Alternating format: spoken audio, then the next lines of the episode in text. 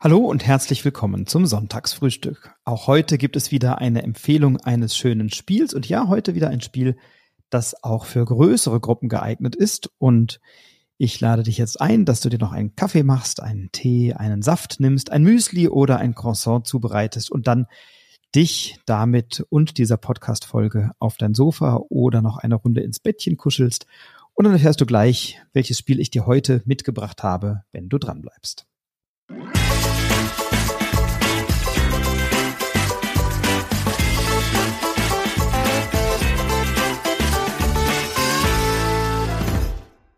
Das Spiel, das ich heute im Sonntagsfrühstück vorstelle, ist eines, was mich im letzten Jahr sehr, sehr, sehr stark begleitet hat und was mir sehr viel Spaß und Freude macht und was in so vielen Konstellationen immer wieder für gute Laune sorgte. Ja, und eigentlich ist es ein Spiel, das im letzten Jahr 2022, 21, 22 in aller Munde war. Und trotzdem habe ich hier im Sonntagsfrühstück noch nicht darüber gesprochen und dabei ist es doch prädestiniert, das zu tun. Insbesondere jetzt, wo wir Sommer haben und die ja, Jahreszeit dazu einlädt, ins Schwimmbad zu gehen oder auch mal auf äh, in, in einen Park zu gehen, zu grillen und kleine Familienfeste zu machen im Freien und so. Und da ist dieses Spiel tatsächlich eines, was prädestiniert ist und sehr, sehr geeignet. Und zwar eines, das Vielspielerinnen und Vielspielern sicherlich ein Begriff ist. Es ist auch jenen ein Begriff, die sich mit den Listen der Spiel des Jahres Jury beschäftigen und all jenen, die möglicherweise etwas weniger spielen, dürfte es auch ein Begriff sein, weil es oft im Handel natürlich zu finden war, weil es eben im Jahr 2022 nominiert war zum Spiel des Jahres. Und das Spiel, über das ich heute sprechen möchte, ist Top 10. Top 10 ist erschienen im Jahr 2022 auf Deutsch, glaube ich, 21 oder 22 auf Deutsch. Es ist ein Spiel, das, ich sagte es bereits, 2022 nominiert war zum Spiel des Jahres. In äh, diesem äh, Jahr hat Cascadia den Titel gewonnen und Top 10 war nominiert. Und das Spiel ist von Aurélien Picolet im ursprünglichen bei Cocktail Games erschienen und im deutschen Vertrieb bei Asmodee. Es ist ein Spiel, das gewinnt, wenn viele Menschen daran mitspielen. Vier bis neun Spielende ist die Anzahl derjenigen, die empfohlen sind äh, für dieses Spiel. Und wir haben äh, bei Top 10 ein Partyspiel, also ein Spiel, bei dem wir gemeinsam kooperativ arbeiten und äh, dabei Punkte machen oder äh, besser sein wollen als das Spiel. Aber wie das so oft ist bei solchen Partyspielen, das ist ja auch bei so Clever oder Just One ähm, oder Fun Facts so. Es geht ja nicht wirklich um die Punkte, sondern es geht um den Spaß, den wir miteinander haben. Und wenn man was hat bei Top Ten, dann ist es aus meiner Sicht viel Spaß, denn ähm, es ist ein Spiel, bei dem wir durchaus äh, es belohnen oder es belohnt wird, wenn die Gruppe einigermaßen extrovertiert ist und einigermaßen äh, aus sich herausgehen kann, denn wir bekommen als Gruppe am Anfang der Runde eine Zahl zwischen eins und der Anzahl der Spielenden zugeteilt, also Entschuldigung, eins und neun zugeteilt und dann werden die verbliebenen Karten aussortiert. Also es kann durchaus sein, dass wir, ähm, also die Zahlen, die, die, die Anzahl der Karten stimmt nicht zwingend überein mit der Anzahl der Spielenden, sondern wir haben einen Wert auf dieser Karte, so rum ist es. Und dann habe ich eine Aufgabe und diese Aufgabe muss ich machen in der Intensität des Werts dieser Karte und zwar im Verhältnis zu allen anderen. Und das ist das Interessante. Und dadurch, dass ich ja nicht weiß, welche Karten im Spiel sind und welche möglicherweise nicht im Spiel sind, ähm, muss ich immer einschätzen, wenn ich beobachte, wie die anderen die Aufgabe lösen, ob ich jetzt da stärker, deutlich stärker, schwächer, deutlich schwächer sein muss. Also es ist ein Spiel, bei dem ich ein bisschen abschätzen muss, was die anderen machen und wie die anderen das meinen. Was sind das für Aufgaben? Also zum Beispiel gibt es so die Aufgabe, nenne einen traurigen Film von Ich musste ein Tränchen verdrücken, bis ich hab geheult wie ein Schlosshund. Und diese Aufgabe wird immer vorgelesen von einer Person, die ist der sogenannte Captain.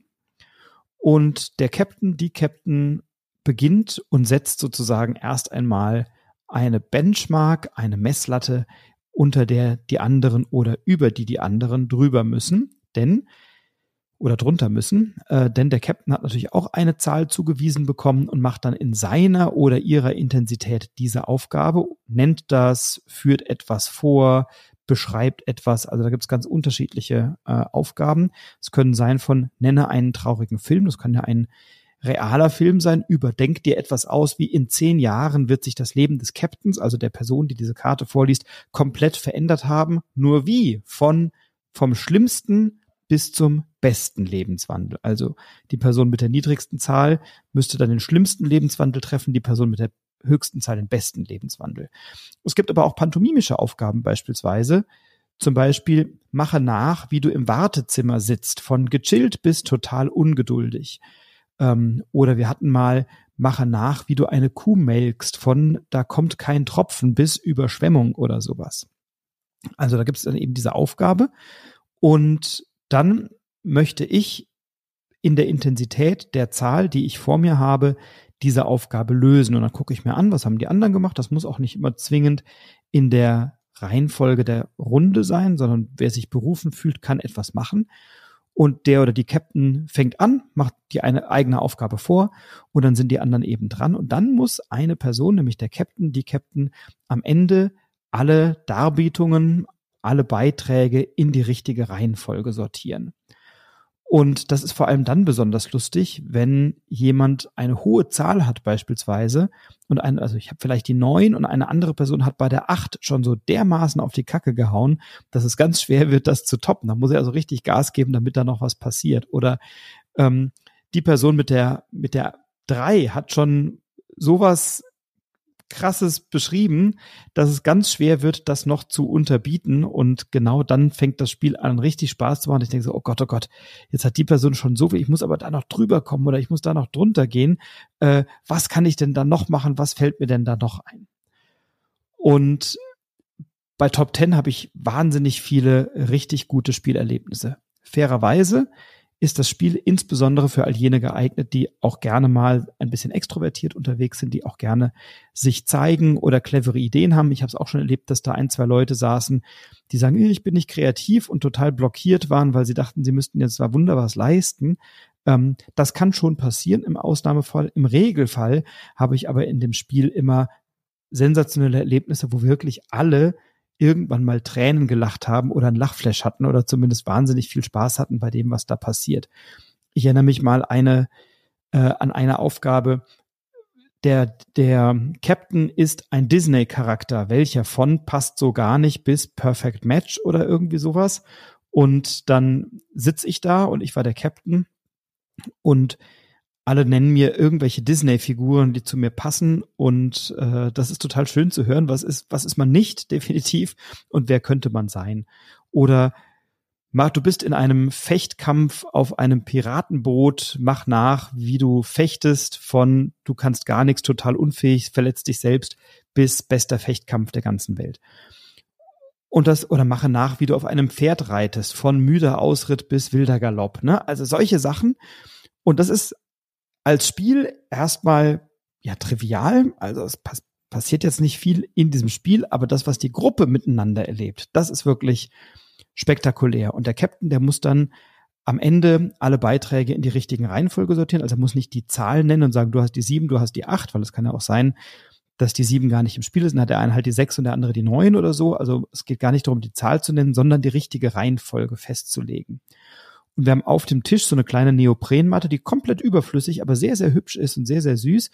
Und auf dieser Neoprenmatte liegen einerseits die Karten, zum anderen liegen da aber auch Chips. Und auf der einen Seite der Chips ist ein Einhorn abgebildet, auf der anderen Seite der Chips ist ein kleines Kackhäufchen abgebildet. Und als äh, Repost-Production war es, glaube ich, oder das Autorenteam äh, bei der Verleihung zum Spiel des Jahres war, dann hatten die alle so Einhornhüte auf. Das war äh, tatsächlich sehr schön. Auch auf der Messe hat man das gesehen. Da liefen also Leute ähm, mit einer Einhornmütze rum. Und ich habe bei Top 10 immer die Empfehlung, dass mal zwei oder drei Runden zu spielen. Nach einer Runde haben die meisten, wenn, wenn man es zum ersten Mal spielt, gerade mal kapiert, wie es geht und sagen, okay, jetzt habe ich es verstanden, jetzt möchte ich es eigentlich weiterspielen. Ich habe bei Top Ten schon ganz viele Leute an den Tisch bekommen, die sagen, ach, ich spiele eigentlich nicht so gerne. Ähm, und ich habe bei Top Ten schon mit Leuten gespielt, die ich aus einem ganz anderen beruflichen Kontext kannte, die so dermaßen aus sich herausgegangen sind, was man von ihnen nicht erwartet hätte, dass hinterher alle denen auf die Schulter geklopft haben und gesagt so, wow, das hätte ich von dir nicht gedacht, das hast du ja echt toll gemacht, das ist ja spitze. Ne, von Leuten, die viel spielen oder wie ich auf der Bühne steht, erwartet man das vielleicht ein bisschen, von allen anderen nicht immer und äh, da waren wirklich Leute dabei, die sind über sich hinausgewachsen, haben so lustige Sachen gemacht, ähm, die vielleicht sonst eher ein bisschen zurückhaltender sind, schüchterner sind und dann plötzlich bei Top Ten aber mal Vollgas geben. Also äh, das ist wirklich sensationell. Ich habe im letzten Jahr eine Runde bei mir zu Hause gehabt mit lauter Schauspielern und Schauspielerinnen aus dem Improvisationstheater und da könnt ihr euch vorstellen, da ging natürlich die Luzi ab, weil alle sich irgendwie überboten haben in ihren lustigen Ideen.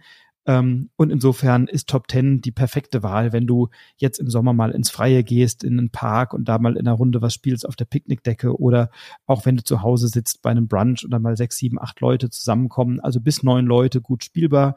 Ähm, es geht auch zu viert, aber je größer die Runde, desto besser ist es doch. Es gibt zu Top 10 auch eine ab 18 Version mittlerweile. Ähm, die ist auch okay. Die hat manchmal so ein bisschen zotigen Humor oder so manche Fragen, die ich äh, persönlich jetzt nicht immer bräuchte, aber es ist trotzdem auch eine lustige, eine lustige Ausgabe. Also es macht eine ganze Menge Spaß. Ähm, aber der Vollständigkeit halber gibt es eben auch die ab 18 Version auf dem Markt, in der du dann andere Fragen zu beantworten hast und andere Themen zu lösen hast, ähm, die aber eben auch sehr, sehr schön funktionieren. Ja, ich wünsche dir viel Spaß mit diesem Spiel, auch mit anderen Spielen. Wünsche dir jetzt einen schönen Sonntag ähm, spiel viel, pass auf dich auf, bleib gesund, bleib inspiriert, inspiriere andere. Alles Liebe, bis bald, dein Frederik.